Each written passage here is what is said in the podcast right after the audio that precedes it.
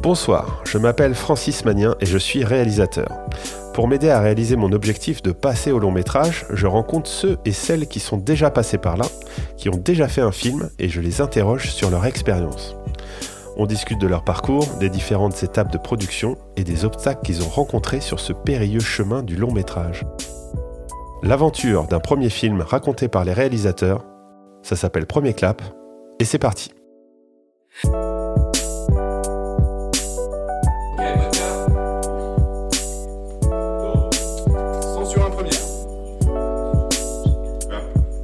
Aujourd'hui, je reçois Léo Carman, le réalisateur de La dernière vie de Simon. Salut Léo, merci d'être là. Comment ça va Salut Francis, bah, merci de l'invitation. Bah écoute, euh, c'est moi qui te remercie euh, d'avoir répondu présent. Tu as réalisé euh, La dernière vie de Simon, un film de genre, un film fantastique, on peut dire. Est-ce qu'on le qualifie comme ça? Oui, fantastique, merveilleux, disons. Il est merveilleux. Pas que le film soit merveilleux, je vous, laisserai, je vous laisserai en juger, mais en tous les cas, oui, c'est du fantastique, euh, euh, du fantastique, disons, un peu magique. Quoi. Alors, avant de revenir en détail sur euh, le film et sur la vie du film, la fabrication, on va déjà s'intéresser un peu à toi. Est-ce que tu peux me dire en quelques mots, en quelques phrases, ton parcours, d'où tu viens, comment tu as grandi, de quelle famille tu viens, et puis qu'est-ce qui t'a amené au cinéma surtout? Alors, euh, moi, j'ai grandi dans un pavillon de banlieue parisienne. Euh, voilà, j'ai des parents qui euh, sont proches du milieu du, cinéma. Mon père est comédien et réalisateur. Ma mère était journaliste de cinéma. Donc, j'ai toujours baigné, disons, dans une maison où le cinéma était possible. Quoi. Après, mes parents, sans jamais me l'interdire, ne m'ont jamais poussé là-dedans non plus. Parce qu'ils savent que c'est des choses, c'est des métiers très difficiles, où qui demandent beaucoup, beaucoup de euh, d'abnégation, euh, beaucoup de sacrifices, euh, beaucoup de travail. Il y a, y, a, y, a, beaucoup de demandeurs, peu d'élus, quoi. Donc ils m'ont jamais, disons, poussé à le faire, mais ils ne m'en ont jamais empêché. Et, et, en fait, assez vite, avant même de comprendre concrètement ce qu'ils faisaient, par le fait que les murs sont pleins de DVD et, la télévision souvent allumée sur des films, disons que l'envie de raconter des histoires en images m'est venue assez vite, quoi. Et et après, euh, j'ai fait un baccalauréat S, euh, parce que mes parents me disaient, si jamais le cinéma marche pas, au moins tu auras ton bac S. Bien sûr. Et euh, j'ai fait une école de cinéma privée. Et derrière, j'ai tout de suite travaillé en fait en tant qu'assistant réalisateur. C'est quelque chose que je voulais faire au tout départ. J'ai toujours voulu faire ça. C'est-à-dire que je me suis dit, pour être réalisateur, donc capitaine d'équipe, il faut avoir été dans l'équipage. quoi. Ouais. Et donc, euh, et d'ailleurs, c'est quelque chose que je conseillerais à n'importe qui qui veut être réalisateur. En fait, avant d'être chef, il faut savoir quels sont les métiers qu'on va ensuite diriger. Et euh, je trouve que le métier d'assistant réalisateur est très bien pour ça parce que c'est vraiment le métier qui est au centre de tous les autres métiers. Quoi. Parenthèse fermée là-dessus. Mais donc, du coup, j'ai été assistant pendant plusieurs années. J'ai pu être intermittent de spectacle, profiter de ce statut formidable qu'il faut absolument préserver pour pouvoir écrire entre deux tournages. Euh, j'ai intégré un collectif de scénaristes qui s'appelle Les Indélébiles. On est un des premiers collectifs de scénaristes sur Paris. On s'est réunis entre copains, en fait, et puis c'est devenu un grand groupe de copains euh, qui existe depuis dix ans. Et euh, c'est comme ça que j'ai appris à écrire, en fait, en faisant des retours et en, et en, apprenant à les recevoir, jusqu'à ce que je puisse signer mon premier film. En t'écoutant, j'ai l'impression que du coup, l'envie de faire des films, de raconter des histoires, c'est venu assez jeune finalement. Tu te rappelles de la première fois où tu t'es dit, c'est ça que je veux faire, c'est faire des films Je crois que c'est quand j'ai vu Hook D'accord. Qui restera, euh, je ne penserai jamais mon film de chevet. Je trouve ça fascinant ce film parce que déjà, euh, je crois que Spielberg l'aime pas du tout. Ça fait partie de ses, de ses films maudits pour lui. Et c'est un film, je crois, qui est très très clivant. C'est-à-dire que soit on adore, soit on ne, soit on déteste, soit on trouve ça extrêmement mièvre, soit on trouve ça totalement bouleversant. Et moi, je fais évidemment partie de la deuxième école parce que je trouve que c'est vraiment un film sur le cinéma c'est-à-dire que c'est un film qui assume le fait que ces décors sont en carton-pâte et que l'histoire quand est en train de, l'histoire qu'on est en train de regarder euh, est dans un pays imaginaire par définition. Et c'est pas grave, on peut jouer à y croire. Et c'est d'ailleurs euh, l'une des dernières phrases des Enfants perdus quand Peter Pan repart, c'est euh, lui dit merci d'avoir joué et où eux disent merci d'avoir joué avec nous et lui dit merci d'y avoir cru. Et je trouve que c'est exactement le cinéma et c'est ça qui m'a, je pense, totalement bouleversé. Je me suis dit, mais c'est ça que j'ai envie de faire en fait. J'ai envie, j'ai envie de faire des histoires à laquelle on a envie de croire. Alors, on est comme d'habitude chez mes amis de Tout le monde aime les pingouins, qui ont la gentillesse de toujours m'accueillir. Dans l'entrée, il y a ce fameux mur, le mur des classiques, avec euh, des centaines euh, d'images, euh, des acteurs, des actrices, des réalisateurs, des scènes de films. Mission impossible, pas le film, mais ce que je te demande, c'est de choisir justement au moins une image qui t'a marqué euh, sur ce mur. Qu'est-ce que tu, où s'est porté ton regard, Léo? Vous avez que des images formidables. Hein hmm. que des images de films inspirants. Je crois que je me suis arrêté sur un film dont on parle, dont on a parlé quand il est sorti, mais qui est assez récent. Et je trouvais ça chouette de parler du cinéma récent, parce que généralement, on va toujours sur les, sur les, sur les classiques qui sont de plus en plus vieux, euh, mais aussi parce qu'on est un peu à la recherche de nouveaux classiques. Hein, faut pas se mentir. Je veux dire, euh, le cinéma était à une époque beaucoup plus excitant que ce qu'il est maintenant, je trouve, hein, à titre personnel. Euh, mais là, il y a un film qui a, je pense qu'il a 10 ans, même pas, même pas 10 ans, et qui a été ma dernière énorme claque. Vraiment, je me dis, c'est Mad Max Fury Road de mmh. George Miller. Ouais où d'un coup, euh, voilà, il y avait euh, à la fois l'alliance d'un spectacle absolu, euh, d'un metteur en scène, une vision d'auteur, une direction artistique dingue et une vraie proposition de pur cinéma, c'est-à-dire que cette histoire ne pourrait pas exister sur un autre médium. C'est-à-dire qu'elle a, a été pensée entièrement en image animée, quoi. Et c'est ça que j'ai trouvé extrêmement fort. Je, suis, je, suis, très très sensible aussi à ces films euh, alors, il, se, trouve que je suis, je suis, je suis scénariste en plus d'être réalisateur, donc euh, euh, j'adore les scénarios. mais je suis très sensible aux au mouvements de cinéma, aux gestes de cinéma qui paraissent fins en scénario, qui paraissent un peu maigres, ouais. alors qu'en fait je trouve que c'est des scénarios formidables. C'est-à-dire que c'est des scénarios qui sont entièrement basés sur la parabole et la métaphore, et je trouve ça hyper fort. Je dis les parce que je pense en même temps à un autre film qui est sorti aussi assez récemment dans le mhm. même style, qui est Gravity. Oui. Et ça m'a mis mais par terre Gravity, parce que en fait, c'est une, une, parabole magnifique, quoi, sur cette femme qui renaît. En fait, sur la renaissance d'une femme qui avait décidé de tout quitter, de tout lâcher, et qui finalement décide de revenir sur Terre pour aborder une nouvelle phase de sa vie. Et il se trouve que il va pas, il veut pas raconter plus que ça, mais il le raconte avec un geste de cinéma et de metteur en scène qui est euh, dingue, quoi. Et Manax, pour moi, c'est une parabole incroyable sur le terrorisme. D'accord. C'est quand même euh, euh, tous ces, j'ai plus le nom de cette race, euh, mais tous ceux qui se chroment les dents. Ah oui, je sais plus. C'est quand même des, des, des, des euh, ouais, c'est l'État islamique, quoi. C'est-à-dire comment est-ce qu'on est complètement, comment est-ce qu'on a le cerveau lavé par un gourou et comment est-ce qu'on donne sa vie en kamikaze pour des valeurs qui en fait on comprend à peine. Et je trouve que c'est une, c'est une métaphore très forte, je trouve, sur, sur, sur le terrorisme moderne. Ouais, puis de faire passer euh, ces idées euh, fortes euh, avec quelque chose de très divertissant finalement. Mais hyper divertissant, mais c'est tellement bien gaulé quoi. C'est-à-dire que c'est d'une, c'est d'une fluidité de découpage hallucinante, c'est d'un, c'est d'une générosité visuelle incroyable, c'est d'un montage, d'une précision dingue, c'est, c'est, c'est la musique est dingue. Enfin, c'est, je trouve que c'est un, c'est du cinéma expérience quoi.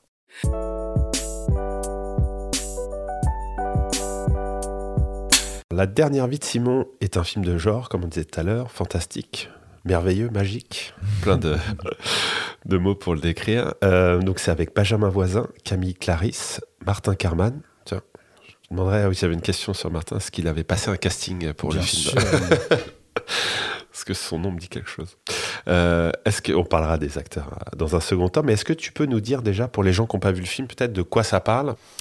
Eh bien, la dernière vie de Simon, ça raconte l'histoire de Simon, euh, qui a 8 ans, qui est orphelin. Euh, son rêve est d'avoir une famille, et en fait, il a un pouvoir particulier. Quand il touche quelqu'un, il peut copier son apparence autant de fois qu'il veut. Voilà. Et il fait la rencontre d'une famille un peu euh, parfaite, qu'il fantasme complètement, d'un petit enfant qui s'appelle Thomas, qui devient son, son pote, et de sa sœur Madeleine, dont il tombe amoureux. Et la suite, je vous laisse la découvrir. La suite, il faut voir le film. Euh, ceux qui nous écoutent et qui n'ont pas vu le film, je vous encourage à le regarder. Parce que franchement, c'est. On va y revenir, mais c'est. J'ai l'impression que c'est rare et on parlera d'où vient cette rareté, mais de, voir des films comme ça en France. Est-ce que tu te rappelles de l'origine de l'idée, la première fois que tu as eu cette idée? C'est venu quand? Comment? Euh... Euh, je travaille depuis plusieurs années et je pense qu'on a encore un sacré bout de chemin à faire ensemble avec Sabrina Beccarine, qui est scénariste mhm. et qui est une amie dans la vie et qu'on on, s'est rencontrés à ma sortie d'école.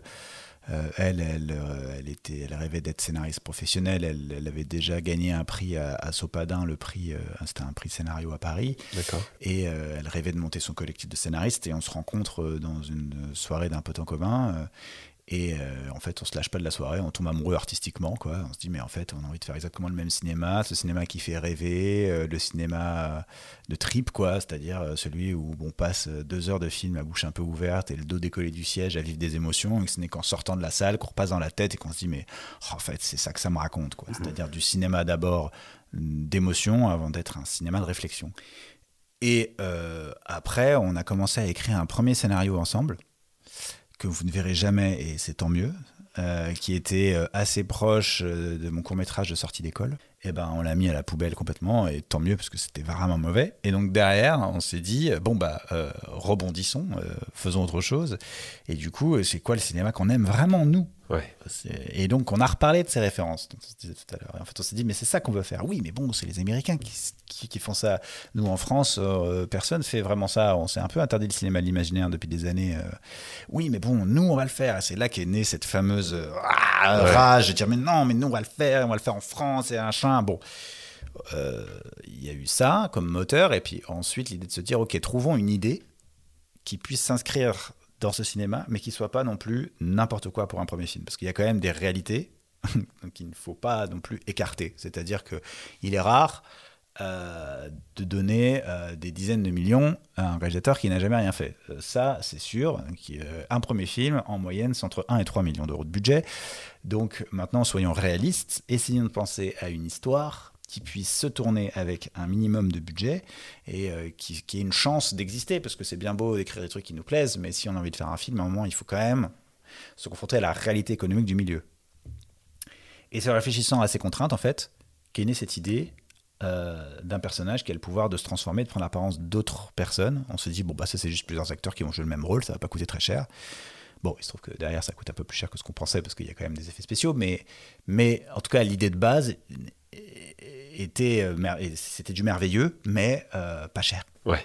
Et c'est ça. Et en plus de ça, bon bah, j'en parle à Sabrina, on réfléchit. Et puis, euh, c'est rigolo, on est assez complémentaires. Moi, j'ai souvent des envies de cinéma et elle, elle a des envies de personnages. Ce qui fait qu'elle va avoir envie de partir sur un projet, c'est parce que d'un coup, les personnages et la métaphore, en fait, la touchent. Quand moi, c'est d'abord une envie de cinéma. Et c'est quand on a trouvé la métaphore, en fait, ce qui je trouve est la clé pour démarrer un projet, surtout de genre. Euh, mais même, je trouve, un projet de cinéma, de manière générale, c'est peut-être ça qu'on se pose pas assez comme question, c'est quelle est la métaphore derrière cette histoire? Qu'est-ce qu'on raconte d'humain derrière cette histoire? Quelle est, c'est quoi là Voilà. Et donc, c'est quand on s'est dit, mais en fait, euh, euh, on raconte l'histoire. En fait, c'est quand on a décidé d'en faire un adolescent que d'un coup tout a pris son sens. Dans les premières versions, c'était pas forcément un, ado. Bah, un personnage qui peut copier euh, la personne n'importe qui. Euh, je t'avoue qu'on est passé par des films d'espionnage, on est eh passé par des films, on est passé partout euh, en disant qu'est-ce que ça pourrait être. C'est un concept qui était très large en fait. Et puis c'est quand on a fini par se dire mais non, mais en fait c'est intéressant que ce soit un adolescent parce qu'en fait c'est l'âge où on a envie d'être n'importe qui d'autre que nous-mêmes. Et donc on en revient un peu à, à, à Spider-Man, c'est-à-dire euh, c'est un pouvoir qui semble incroyable, alors qu'en fait, c'est une charge énorme et que peut-être si c'est un personnage qui a envie d'être n'importe qui d'autre que cet orphelin qui n'a pas de famille, eh ben, lui donner le pouvoir de l'être est peut-être le plus grand handicap et donc la chose la plus émouvante qui puisse lui arriver. Et donc, c'est à partir de là qu'on s'est dit, OK, là, on a une métaphore émouvante, on parle d'humain, en fait. Et c'est ça qui nous a lancé dans l'écriture. J'aime bien ce que tu dis quand tu dis on est parti de l'émotion qu'on voulait créer chez le spectateur. Souvent, le point de départ d'une écriture, enfin régulièrement, c'est euh, voilà, un concept ou une envie de personnage ou quelque chose. Et j'ai l'impression que toi, tu as pris le truc par euh, les pieds en disant tiens, bah, comment je fais pour arriver là, à voir que les gens soient dans la salle, comme tu dis, euh, euh, la bouche ouverte pendant deux heures Et comment je fais pour créer ce sentiment-là? Et après, tu as fait un peu les choses. Pas à l'envers, mais du coup, j'aime bien de partir de bah, cet objectif-là. Et après, euh, moi j'aime bien parler, j'aime bien parler des scénarios comme d'une euh, comme d'une église. Alors c'est un petit peu euh, c'est un petit peu christique, c'est un petit peu religieux, mais mais tu vas comprendre ce que je veux dire. C'est en, gros quand on a une idée, pour moi c'est clocher. C'est le truc brillant qui est au sommet de l'église et tu te dis ok le clocher c'est ça que j'ai envie d'atteindre en fait. C'est ce concept euh, c'est des vaisseaux spatiaux, euh, c'est euh, des épées laser, c'est la force, c'est ça le concept. Et c'est un concept qui va pouvoir me tenir des années. Je vais pouvoir réécrire et réécrire et réécrire et réécrire. Je sais qu'il y a ce clocher au bout, et donc je sais que voilà. Et donc l'erreur qu'on fait souvent quand on débute et quand on commence l'écriture, c'est de tout de suite vouloir faire la déco de l'église. C'est-à-dire trouver des idées de scène, être dans le visuel, trouver des idées de dialogue, être dans des trucs qui sont en fait tout de suite ce qu'il y a sur l'écran. Alors en fait, je pense qu'il faut avant ça, avant de mettre la déco, il faut faire les fondations, il faut construire les murs.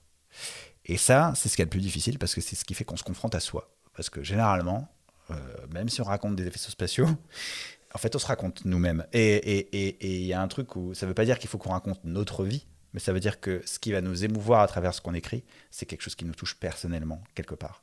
Donc en fait, même si La dernière vie de Simon est évidemment très très loin de ma vie, c'est un film extrêmement personnel dans bah, les thématiques que, ça, euh, que le film aborde, dans ce que traversent les personnages, et on y reviendra avec le casting d'ailleurs.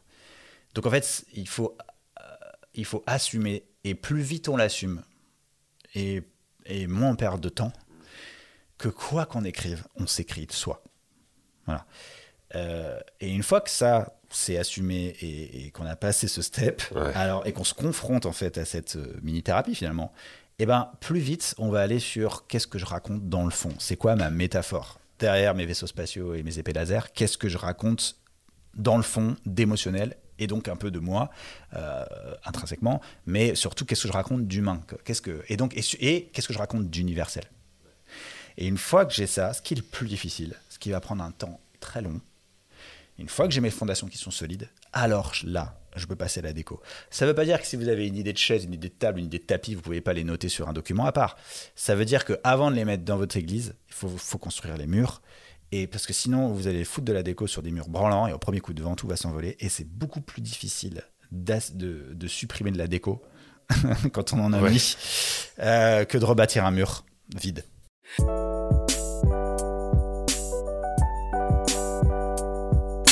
Est-ce que tu peux me parler de la chronologie, euh, une fois que vous avez cette idée avec ta co-scénariste, euh, par rapport à la prod, à la production? À quel moment tu as été démarché des prods? Avec quels documents Vous aviez déjà avancé l'écriture? Vous êtes déjà une V1 Vous aviez un synopsis? Comment ça s'est passé cette recherche de, de partenaires alors, avant tout, je me permets une toute petite reprise de langage. Bien je sûr. C'est important. On dit souvent, c'est un truc français de dire ta co-scénariste. Oui, pardon. Ma co-scénariste. Ou... Non, mais je te, te le dis, c'est pas, pas toi. C'est un truc, c'est. Et en fait, elle, elle ne m'appartient pas. Comme, comme personne de mon équipe. D'ailleurs, euh, c'est l'équipe de la dernière vie de Simon, ce n'est pas mon équipe. Euh, voilà, c'est la co-scénariste avec qui j'ai travaillé sur la dernière vie de Simon et avec qui je vais retravailler. Mais je trouve ça intéressant que tu laisses ce truc-là parce que. Ah, je laisse. Mais parce que c'est, c'est, c'est, je trouve que ça fait partie de tout le problème égotique du cinéma français. Euh, ça, plus le fait qu'on est tous des auteurs, alors qu'auteur n'est pas un métier, une espèce de truc, on dit un film de. Tu verras jamais sur aucun des films que je réalise un film de Léo Carman, tu le verras jamais. Tu verras toujours un film réalisé par, reste un combat personnel, dire que c'est le film d'une équipe.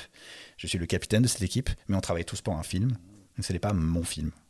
Et j'aime beaucoup, c'est Yann Kounen qui dit ça. Il dit que toutes les histoires existent déjà, elles sont dans une espèce de, monde comme ça, imaginaire, etc.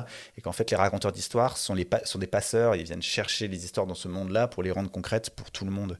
Et j'aime bien cette idée-là parce que ça met tout le monde à sa bonne place, en fait. Ça nous ramène un peu d'humilité. Dire, euh, personne ne crée rien, on est juste des passeurs. Et euh, je connecte à un moment à une histoire que j'ai envie de faire passer. Et pour la faire passer, bah, j'ai besoin de travailler avec plein d'autres cœurs que le mien, euh, qui vont eux-mêmes battre pour cette même histoire. Et c'est juste une question de cohérence, ça passera à la fin par le mien, de cœur. Mmh. Mais on travaille tous pour la même histoire.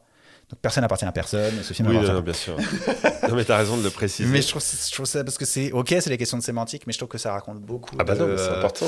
Ça raconte beaucoup de, de, pas mal de dysfonctionnements euh, égotiques de ce milieu, je trouve. Ouais. Mais bon, euh, alors, les étapes, par où démarrer Pour écrire un film, le premier conseil que je donnerais, c'est de rester le plus longtemps possible sur des documents courts. Plus on reste sur des documents courts, plus on raconte l'histoire avec ses fondations et pas sa déco, pour en revenir à ce qu'on disait juste avant. Quand je dis court, c'est 2 à 5 pages, hein, c'est très court. D'accord. Et je trouve que plus vous restez sur des documents courts comme 2 à 5 pages, plus déjà c'est facile à modifier, vous dites pas, oh la tannée, je vais devoir modifier 100 pages. C'est 5 pages, donc des éléments peuvent se modifier rapidement. Euh, et vous avez une vision d'ensemble, vous maîtrisez votre truc. Et pour moi, c'est le plus difficile à sortir, les 2 à 5 pages qui soient canon. Ouais. Mais parce qu'en fait, ça pardonne pas. 5 pages, chaque ligne compte. Chaque émotion compte. On ne peut pas mentir avec de la déco. On ne peut pas mentir avec des idées visuelles. C'est l'histoire. Et donc, on a appliqué cette règle-là dans l'écriture de la dernière vie de Simon. Et au départ, on avait 5 pages. Bon, il se trouve qu'en faisant lire nos cinq pages, on ne trouvait pas de producteur parce que, un, on n'était personne. Et deux, les cinq pages indiquaient une histoire, certes, mais euh, les retours qu'on nous faisait n'étaient pas le film qu'on voulait faire. On nous disait c'est trop fantastique. Euh, alors qu'il n'y a pas de sorcière, il n'y a pas de dragon, je veux dire. C'est un personnage qui a juste le pouvoir de se transformer, ça se passe en Bretagne. Enfin bon. Mais non, on nous disait c'est trop fantastique, on fait pas ça en France, etc. On s'est dit bon, bah, c'est qu'il ne vaut pas le film qu'on veut faire. Continuons, développons. Et donc on a développé un traitement, de 20 à 30 pages, Mhm. même retour. Donc on est allé jusqu'à la version dialoguée, V1, V2, V3, on a signé une V7 D'accord. dialoguée. Il y a eu 9 ans hein, entre la première ligne écrite du film et le film terminé. Donc là, à ce moment-là, vous avez la foi euh, dans cette histoire et en ce projet. Vous dites non, mais c'est les prods qui n'ont pas encore compris euh, ce qu'on voulait faire. on va ou trouver quelqu'un. euh, Il y a plein. Il y a bien quelqu'un que ça va sur la intéresser, place de Paris. Il y a bien quelqu'un qui va être, euh, qui va tomber amoureux de notre histoire. Et c'est quand on rencontre finalement euh, Grégoire de Bailly, qui est le producteur du film, Ouais. qui n'avait jamais fait de film comme ça. D'accord. Lui, c'est le, il, euh, il avait produit euh, euh, les films de Samuel Collardet, notamment, qui sont des, euh, des films entre fiction et documentaire. Euh, il était en train de commencer à produire un film qui est devenu chez Razad, il se trouve, qui est en fait un premier film aussi, qui a eu le César du meilleur premier film. Mais quand on a signé avec lui, il était au tout, tout, tout début du développement aussi. Et, et il a été hyper touché par l'histoire, et, et il est parti euh, là-dessus avec nous. Et on a tourné une V12 D'accord. Donc vous avez parce que trouver encore un, un peu avec ah bah ouais parce que trouver un producteur ce n'est que le début Ouais. parce que si on a mis autant de temps à trouver un producteur c'est parce que tous ces producteurs qui nous ont dit non c'est avec derrière ils allaient, trou- ils allaient devoir trouver un distributeur. Et, Eh oui. là, et c'est parce que ces producteurs savent que trouver un distributeur c'est compliqué et qu'avec un film comme ça ça allait être très compliqué qu'ils sont pas venus. Et c'est ce qu'on exactement ce qu'on a vécu avec Grégoire. C'est-à-dire qu'aucun distributeur ne voulait du film. Tous adoraient le scénario. Tous. Tous ont dit c'est super. On est hyper ému. Mais euh, on aurait. Il y a même un distributeur, je vais vous dire, qui nous a dit le scénario est super, on l'aurait fait si les réalisateurs avaient été coréens. Par définition, on ne fait pas ça en France. Les réalisateurs français ne savent pas faire ça. C'est pas évident à entendre, j'imagine. Sinon, tu te demandes la naturalisation coréenne, mais bon, là, c'est une Non, autre non, entreprise. c'est pas très- non, mais par contre, c'est un truc que j'ai envie de dire de cette expérience. Mhm. Grâce à Grégoire, on a appris à rebondir sur, le- à rebondir sur les noms.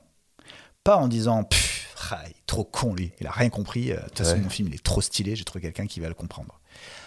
Non, ces gens qui disent non sont des gens qui lisent des dizaines de scénarios par semaine. Donc, quand bien même leurs retours et leurs commentaires sont souvent abscons, euh, il y a quelque chose à tirer de ce qu'ils disent. Et le jour où on a compris que pour avancer, il fallait entendre les ressentis et non plus les diagnostics, tout a changé. Ouais. C'est-à-dire quelqu'un qui va vous faire un retour de scénario, il va vous dire, moi je serais toi, je mettrais la scène 40 avant la scène euh, euh, 12, euh, je changerais tel personnage, et c'est extrêmement intrusif. C'est-à-dire quelqu'un qui vous dit ça, je dis, non attends, déjà un, t'es qui? Ouais. Déjà deux, est-ce que je te respecte? Et trois, mais attends, euh, t'es pas dans ma tête depuis des années, ces questions-là je me les suis déjà posées, si j'ai fait ça c'est qu'il y a des bonnes raisons, enfin juste, tu sais quoi, tu m'as dit non, allez casse-toi, ça va. C'est comme ça la, la première Le réaction. réflexe, bien sûr. Le réflexe, il est là. Mais Parce qu'en fait, cette personne vous donne son diagnostic. Et que souvent, les diagnostics sont mauvais. Parce que ce ne sont pas des auteurs, ou en tout cas, ce ne sont pas les auteurs du film en question, ce n'est pas vous. Ces personnes ne sont pas vous.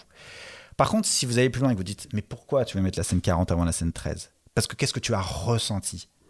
Et que vous arrivez à lire entre les lignes, ou alors vous avez l'occasion de poser la question à ces personnes, et que ces personnes vous disent, bah, je me suis ennuyé là, ou je n'ai pas été assez ému ici, ou ce n'est pas assez drôle là, c'est un ressenti, et vous ne pouvez pas le contredire. Un ressenti est un ressenti, et si cette personne l'a eu, d'autres personnes l'auront. Et un ressenti, vous, votre métier de scénariste, c'est de savoir prendre ce ressenti et de produire vous-même votre diagnostic. De se dire, alors, s'il ressent de l'ennui ici, et c'est pas le seul, je l'ai aussi entendu avec l'autre commission qui m'a dit non, il y a de l'ennui là, c'est que le film ne démarre pas assez tôt, Ouais. donc je vais trouver une solution pour qu'il démarre plus vite. Et à partir du moment où tous ces gens-là qui nous ont dit non, on a pu se servir de leur nom, donc de leur ressenti derrière leur diagnostic pour améliorer le scénario, on est arrivé à une V12 où en fait plus personne n'avait rien à dire sur le scénario, mais rien. Et donc du coup c'était juste une question de est-ce que j'ai les couilles d'y aller ou pas. Et donc si c'est j'ai les et s'il y a juste j'ai les couilles d'y aller ou pas, vous trouverez quelqu'un qui a les couilles.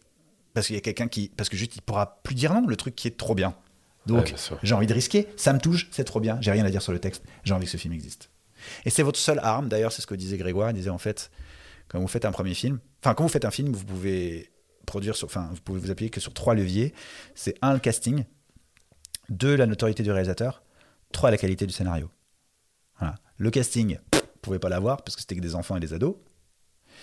Euh, la notoriété du réalisateur, bah, par définition, c'est un premier film, n'en- j'en ai aucune. Donc il n'y a que la qualité du texte. C'est que là-dessus qu'on peut se battre. Et c'est encore un des derniers trucs que je trouve ultra bien dans le cinéma français, c'est que c'est un cinéma essentiellement basé sur le texte, et que si votre texte est canon, vous trouverez un moyen de le faire.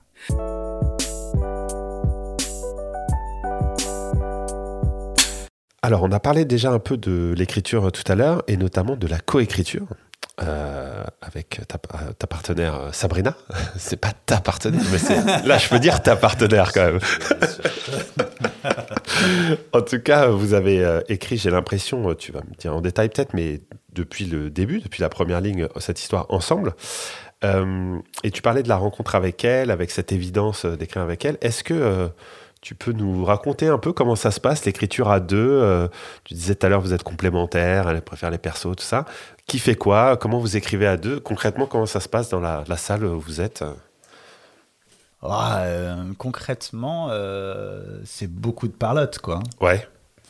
Nous, on passe un long, long moment à discuter. Ouais. Maintenant, en plus, on a, avec l'expérience qu'on a accumulée, parce qu'il y a eu la dernière vie de Simon, mais depuis, on a écrit deux autres longs métrages, on est sur une série ensemble, enfin, euh, on a fait un peu de chemin dans l'écriture depuis. Et puis, on a monté une association aussi qui s'appelle la Scénaristerie, qui maintenant vit ses propres ailes et qui est une association qui soutient les scénaristes qui ne veulent pas réaliser. Et voilà, qui, euh, promeut euh, les relations scénaristes-réalisateurs. donc, non, avec toute cette expérience accumulée, on sait, on ne s'inquiète pas de rien de mettre sur le papier pendant un long moment. De toute façon, euh, je trouve que tout le processus d'écriture est de chercher. J'aime bien l'image aussi. Oui, je parle pas dans l'image, mais j'aime bien l'image du, euh, du caillou que tu jettes dans un lac et qui fait des ondes. Et souvent, on perd beaucoup de temps à essayer de raconter des ondes. Alors en fait, ce qu'il faut qu'on trouve, c'est l'impact de la pierre dans le lac. Et qu'une fois que tu as ça, et ce qui est souvent un truc très con dans un film, hein, c'est souvent une phrase euh, toute bête. Ouais. La dernière Simon, c'est il faut s'aimer soi pour aimer les autres. Voilà, c'est ça le fond du film. Ouais. Bon, euh, ça, je veux dire, toutes les histoires ont été racontées euh, mille fois, mais pas par vous. Et donc, euh, bah, il, faut, il, faut, trouver cette phrase bête, ce truc de fond, qui fait que après, bah, la dernière Simon, après, toutes les autres ondes de, du rapport à la famille, du rapport à l'amour romantique, du rapport à l'adolescence, à, son corps, l'histoire d'amour d'enfant, ces, toutes ces thématiques, en fait, sont des ondes de l'impact qui est il faut s'aimer soi pour aimer les autres. Et c'est ça qu'on cherche, en fait. Et la dernière Simon, on a mis du temps à le trouver. C'est pour ça qu'on a, on a, on a, on a mis du temps à l'écrire aussi. C'est parce qu'on apprenait. Hein. c'est des questions, c'est notre premier scénario. Enfin, moi, c'est mon premier scénario. Euh, Sabrina, elle a écrit un autre scénario qui s'appelle Les Innocentes, qui est sorti au cinéma, réalisé par Anne Fontaine. Elle a été nommée d'ailleurs au César du meilleur scénario. Elle l'a coécrit avec Alice Vial. Euh, donc elle c'était plutôt son deuxième, mais bon, euh, premier de genre et puis premier ensemble, donc on apprenait beaucoup, on a beaucoup appris, en faisant des erreurs aussi, et en perdant du temps à vouloir traiter frontalement des ondes alors qu'est-ce qu'il faut trouver, c'est l'impact. Quoi.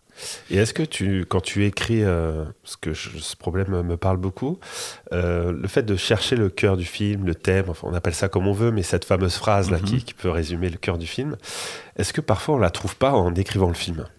Sûr, bien sûr. De toute façon, euh, écrire, c'est réécrire. Il faut accepter cette idée. C'est-à-dire que vous allez faire des versions, des versions, des versions. Et d'ailleurs, souvent, euh, quand on passe au dialoguer, euh, nous on l'a fait là sur un projet qu'on a ensemble avec Sabrina de très longue haleine, très très compliqué à écrire encore. Euh, ça fait 5 ou 6 ans qu'on est dessus et je pense qu'on y sera encore pour plusieurs années parce que c'est un, un, biopic et c'est très compliqué, les biopics. Mais souvent, vous arrivez à la fin d'une continuité dialoguée, puis vous avez des retours de, bah, il y a un manque d'émotion, il y a un manque de... Et en fait, c'est des trucs que vous ne pouvez pas modifier avec des rustines. Vous ne pouvez pas changer un dialogue ici et, et une situation là. En fait, il faut revenir à une version littéraire de quelques pages, revenir à ces versions courtes, en fait, plus facile à modifier, changer intrinsèquement l'histoire dans son cœur et dans sa moelle.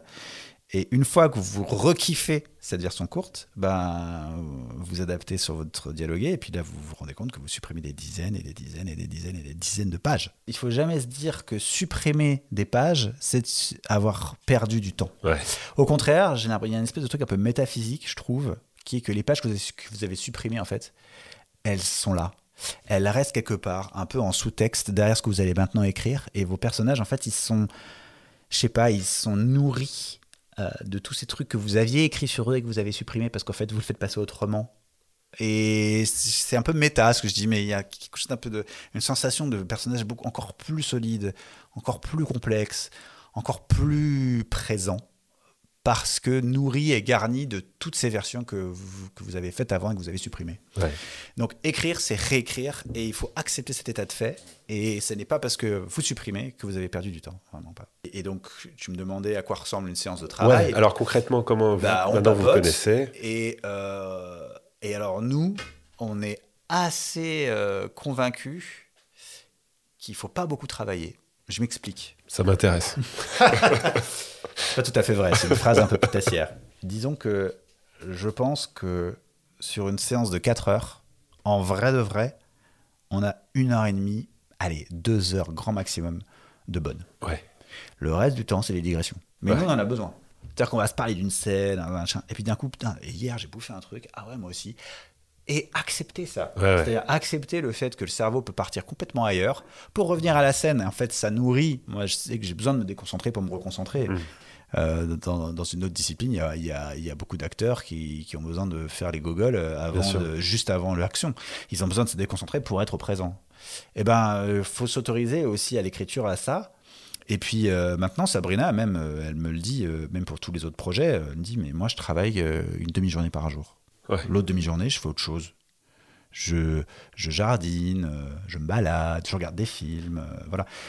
Parce que on a remarqué, parce qu'au départ, c'était, euh, il faut travailler quand même. Attends, Ouais. c'est sérieux. Tu culpabilises un peu. bah ouais, qu'est-ce que tu fais et tout, et puis t'as envie d'avancer. Mais en fait, on s'est vite rendu compte qu'on n'avançait pas plus à travailler une demi-journée par jour qu'une journée. Alors après, ça ne veut pas dire que vous ne devez travailler qu'une demi-journée par jour. Déjà, ça dépend des gens. Et en plus de ça, moi, ce que j'aime bien faire, par exemple, c'est travailler une demi-journée sur un truc et l'autre demi-journée sur un autre. Ouais. Et d'ailleurs, euh, je travaille pas qu'avec Sabrina, euh, je, je- je travaille avec d'autres euh, scénaristes sur d'autres projets. Et, et ça, c'est un truc qui me va bien. Déjà parce que je trouve que c'est beaucoup plus malin de travailler sur plusieurs projets en même temps qu'un seul, parce que l'air de rien, euh, euh, bah, quand vous travaillez sur autre chose, vous posez d'autres questions et ces questions peuvent résonner dans votre inconscient Ouais. avec des blocages que vous aviez euh, le matin même sur un autre, sur un autre projet. Donc, ça aide tous les projets de travailler sur des projets différents. Et puis, comme ça, vous mettez pas vos œufs aussi dans, tous vos œufs dans le même panier, quoi. C'est-à-dire que si le projet se fait jamais et que vous ayez passé 10 ans, bah, c'est un peu dommage. Vous n'avez rien d'autre, euh, c'est un peu dommage. Bon. Voilà, donc je trouve ça important de développer euh, plusieurs choses en même temps euh, euh, pour tout, en fait.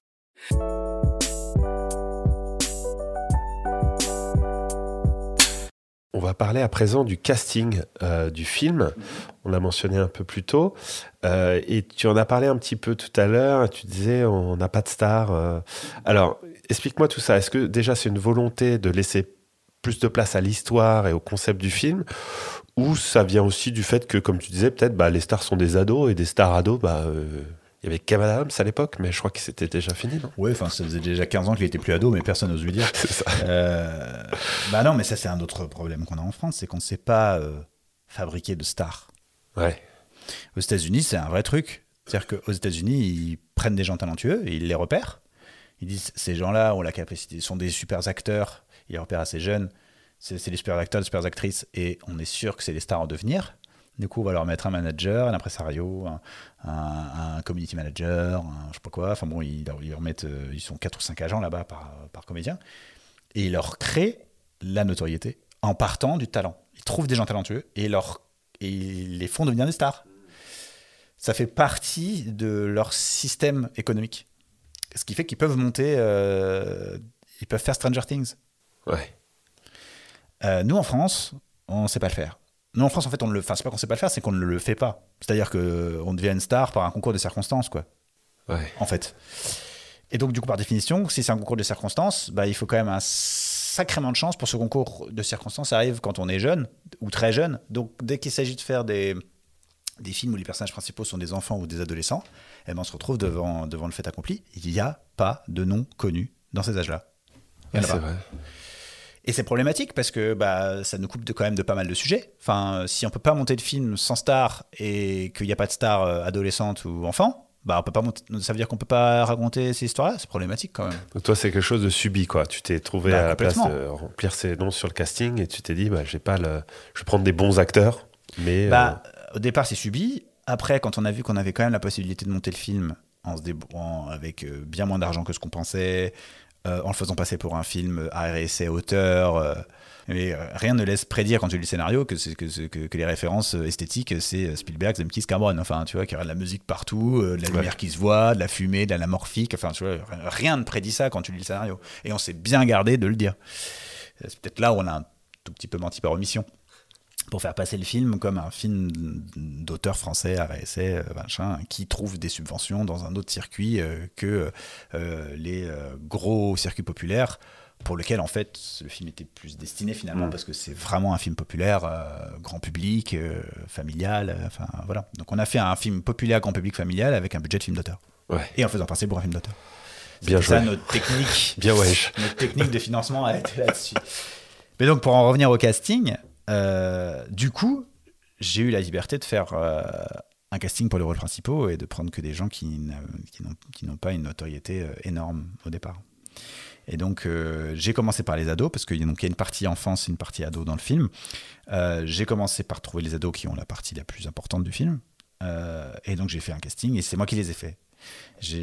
Comme j'avais été assistant casting, euh, j'avais des contacts avec les agents et donc c'était chouette. Quand je les appelais, ils savaient qui j'étais. Ils ont lu le scénario rapidement. Génial. Le scénario a été très bien reçu, donc du coup ils m'ont envoyé plein de gens et ça a été génial. J'ai pu rencontrer toute une génération d'acteurs que je connaissais pas. Ça a été l'occasion. T'avais personne en tête à ce moment-là? T'avais, à l'écriture et tout, tu pensais à personne? Je pense jamais à des comédiens euh, Ouais. euh, quand j'écris. Donc là, tu t'es dit, allez, let's go, on va découvrir. Bah ouais, trop bien. Trop bien. la jeune génération j'ai qui arrive, euh, et- J'ai vu euh, 50 jeunes femmes et 50 jeunes hommes pour le rôle de, de Simon, euh, Thomas, Madeleine. Euh, et, euh, et voilà, Camille Clarisse, ça a été la deuxième que j'ai vue. D'accord. Et je ne l'ai pas oubliée sur les 48 suivantes. C'est-à-dire que pff, elle a fait un des essais euh, extraordinaires. C'était exactement le personnage. Ouais. J'ai fait genre, mais incroyable. De toute façon, c'est une comédienne exceptionnelle. D'ailleurs, vous allez la voir de plus en plus. Là, elle est dans, un, dans une série pour France 2 euh, qui s'appelle Vortex D'accord. qui va arriver. Là, c'est le premier rôle féminin qui va arriver, je pense, au, au début de l'année prochaine. Un truc fantastique en Bretagne, d'ailleurs, Ah. comme quoi. Euh, euh, et, euh, et pour Benjamin Voisin et Martin Carman, c'est donc deux histoires différentes. Benjamin, ça c'est un- ça, c'est assez rigolo comme anecdote. Benjamin, je l'ai pas vu. Enfin, c'est-à-dire qu'en fait, j'ai vu 50 euh, personnes. Ouais. Et je suis sorti de ces 50 personnes, j'ai fait, je l'ai pas. J'ai pas mon rôle principal. J'appelle euh, Nathalie Chéron, qui est directrice de casting, de, de qui j'ai été l'assistant et tout ça, euh, et euh, qui a fait une consultation sur le film et à qui j'ai demandé des conseils. Et je lui dis, Nathalie, j'ai pas, j'ai pas mon acteur. Enfin, je l'ai pas trouvé. Elle me dit, t'en as vu combien? Je dis, j'en ai vu 50. Elle me dit, tu l'as.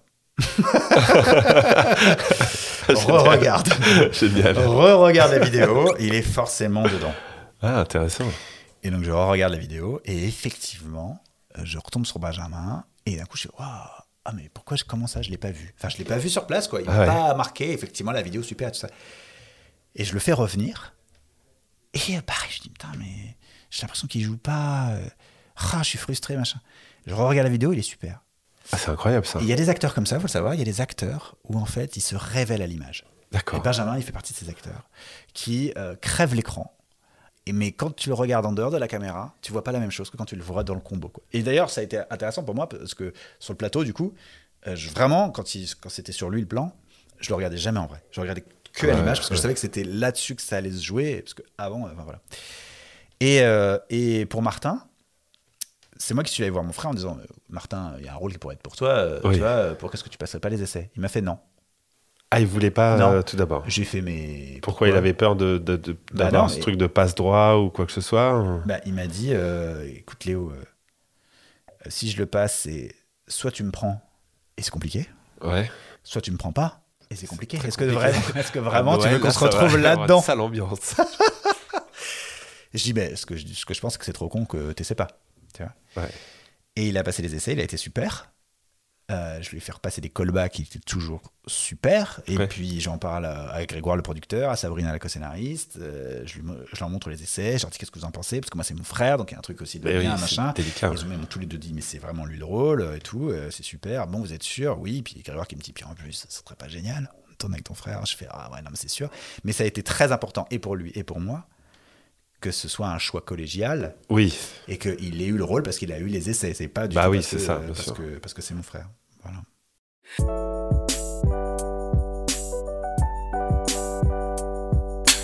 Est-ce que tu peux nous parler un peu de la prépa? Parce que tu l'as mentionné rapidement, mais effectivement, j'ai l'impression moi, en voyant le film, je me dis, mais tout est préparé, tout est millimétré, chaque plan. J'ai l'impression que la lumière, la fumée, la musique, j'ai l'impression que. Euh, je me suis fait la réflexion en, préparant l'émission, je me dis, à tous les coups, t'as storyboardé à mort, quoi. Je suis sûr qu'il était, était prêt euh, à 100%. Ça s'est passé comment cette prépa? Et t'avais déjà euh, en tête tous les plans, tous les détails du film? Ah, Ça me fait plaisir que tu, que tu l'aies remarqué. je pense qu'il y a deux types de réalisateurs. Je pense qu'il y a des réalisateurs qui aiment capter le réel et, mhm. des réalisateurs qui aiment créer du crédible. Je pense que c'est deux catégories euh, qui font des films très différents, que je trouve tous formidables, mais qui sont vraiment deux approches différentes. Et d'ailleurs, euh, je vous conseille la lecture d'un truc qui m'a j'ai trouvé génial. Euh, c'est les leçons de cinéma de Laurent Tirard. Laurent Tirard, quand il était journaliste à Studio Magazine, il a interviewé des, tous, les, tous les plus grands réalisateurs du monde hors promotion, en leur posant à tous les mêmes questions. Les mêmes questions, et j'adore ce bouquin parce que en fait, je l'ai lu juste avant de tourner. Et en fait, c'est bien parce que vous passez de Woody Allen qui dit euh, Je ne comprends pas les réalisateurs qui préparent. Moi, j'aime arriver sur un lieu que je n'ai même pas choisi d'ailleurs. Je mets mes comédiens, je vois comment ils jouent et qu'ils bougent. Et là, je place la caméra. Et tu as Emir Kusturica qui dit Moi, je comprends pas les réalisateurs qui préparent pas.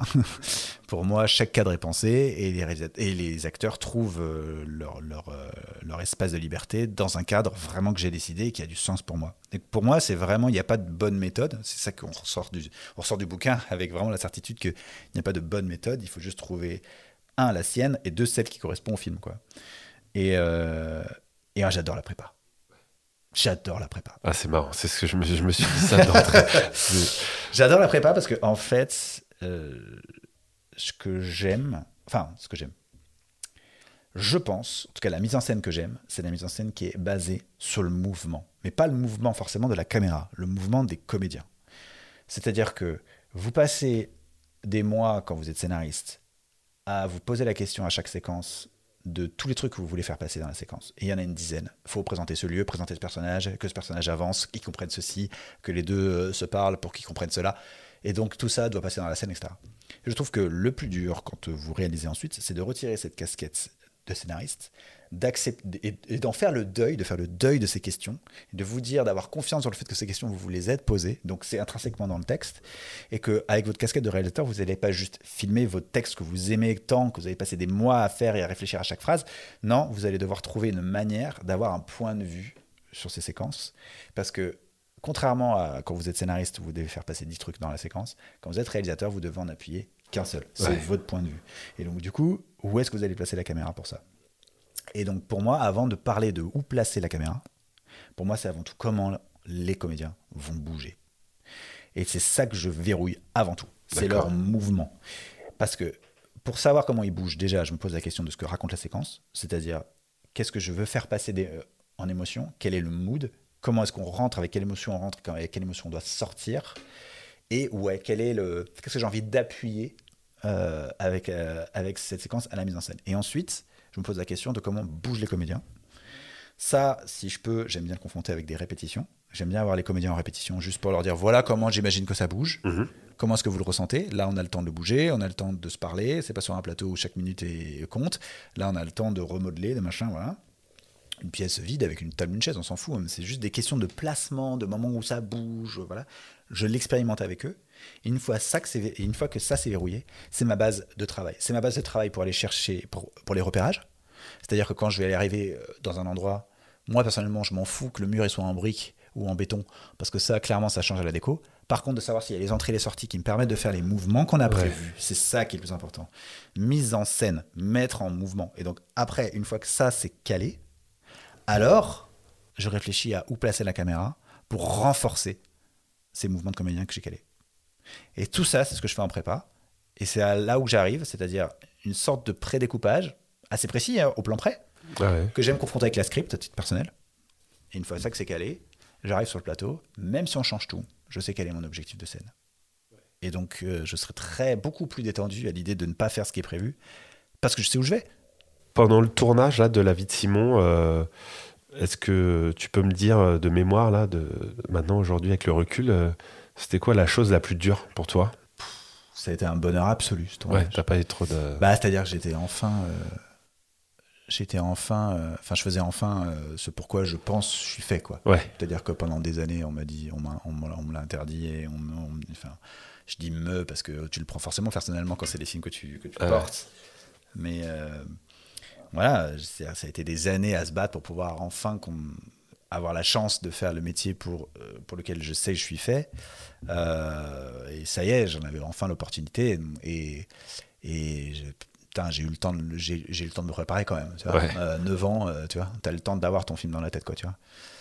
Donc non, ça a été, pff, ça a été un bonheur absolu. Et est-ce qu'il y a des matins où t'allais sur le plateau et tu te dis putain, je suis en train de le faire quoi Ou t'avais la tête dans le guidon euh, tout Bah, le temps clairement. Il y avait des fois tu te disais Je me souviens, il y a un moment qui était rigolo, c'est qu'on tournait dans une maison et on tournait dans une chambre à l'étage. Ouais. Et euh, avec toutes mes années d'assistant réalisateur, en fait, quand vous êtes troisième assistant, euh, vous restez en bas des escaliers à créer silence, quoi. Ouais. Et là, euh, et là, j'ai réalisé que non, non, non, je pouvais être dans la chambre en fait avec les acteurs. Génial. Et, et que j'étais même le premier demandé euh, pour être au plus près de ce qu'on allait tourner. J'ai eu, cette- j'ai eu ce moment ouais, où je me suis dit, oh là là, ah ça, ça me fait plaisir de pas être en bas des escaliers pour une fois. Je vais voir ce qui se passe. je, vais, je vais enfin voir ce qui se passe.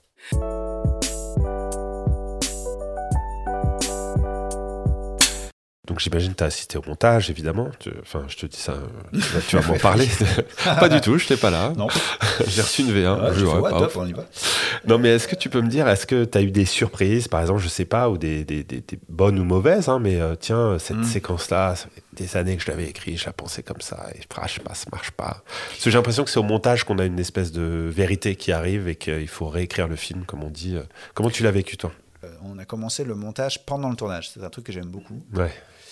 Euh, pour plein de raisons. C'est-à-dire que euh, le monteur Olivier Michaud Alchouroun a commencé à monter, euh, je crois, le deuxième week-end. Il m'a envoyé des trucs, peut-être le deuxième ou le troisième week-end, je sais plus. Et c'est hyper intéressant parce qu'il m'a envoyé des premières séquences montées et j'ai pu tout de suite lui dire c'est pas ça, c'est pas cette, en D'accord. tout cas, c'est pas ce rythme, c'est pas cette grammaire. On en a reparlé, il m'a renvoyé tout de suite quelque chose qui était exactement ça. Et à partir de ce moment-là, parce que c'est un monteur exceptionnel, à partir de ce moment où on s'est mis d'accord sur cette grammaire, qui, sent, qui comprenait ce que je faisais sur le tournage, tous les week-ends, j'avais des séquences montées qui étaient super, où je pouvais déjà faire des petits retours.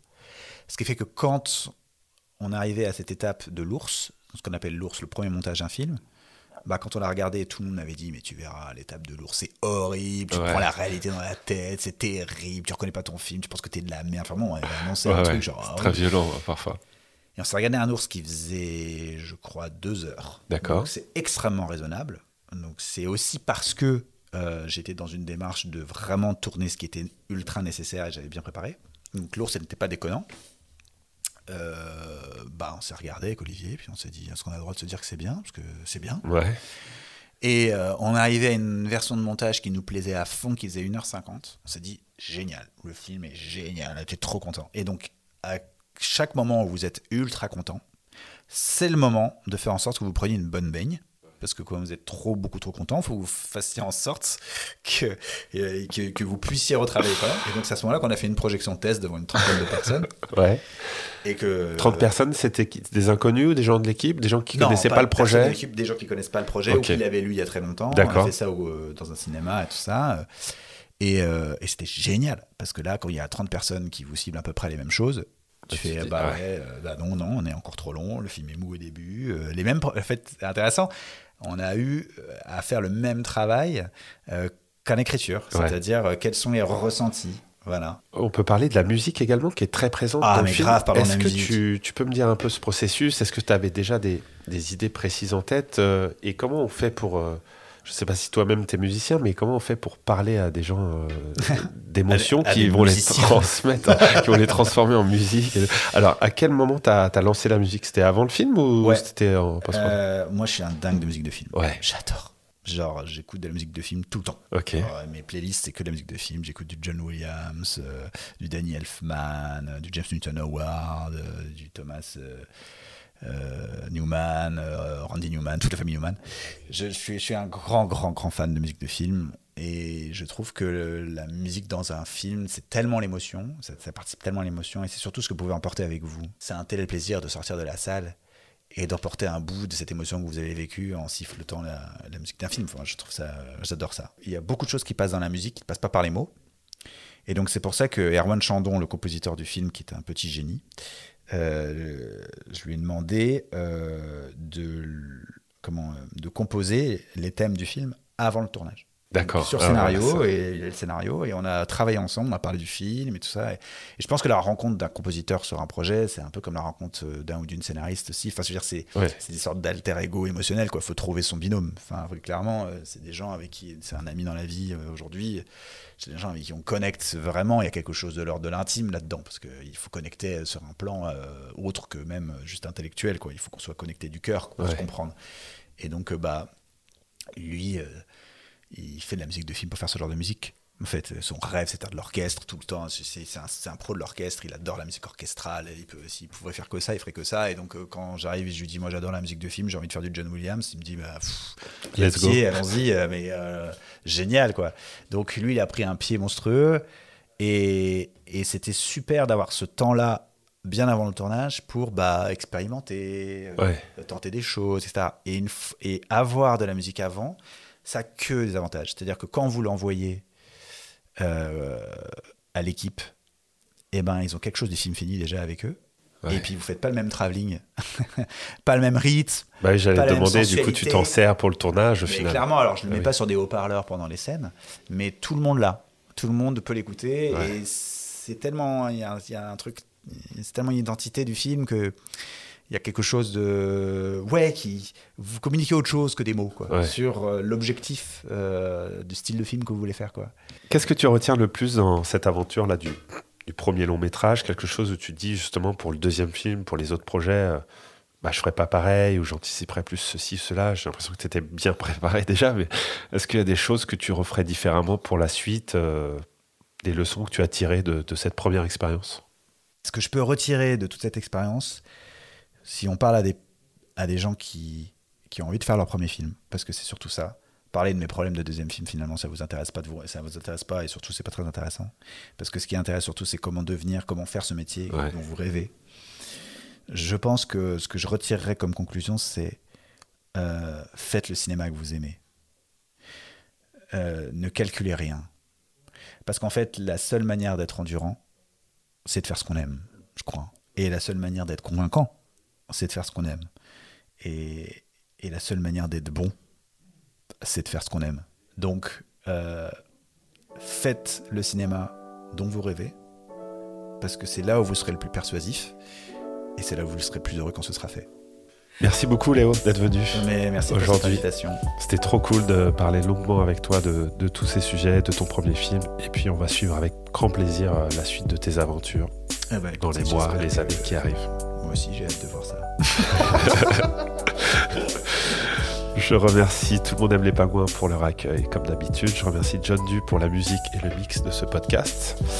Merci à ceux qui l'ont écouté. N'hésitez pas à le partager s'il y a des gens autour de vous qui veulent faire un premier film ou qui veulent faire un projet créatif, peu importe. Je vous dis à très bientôt pour un nouvel épisode de Premier Clap. Ciao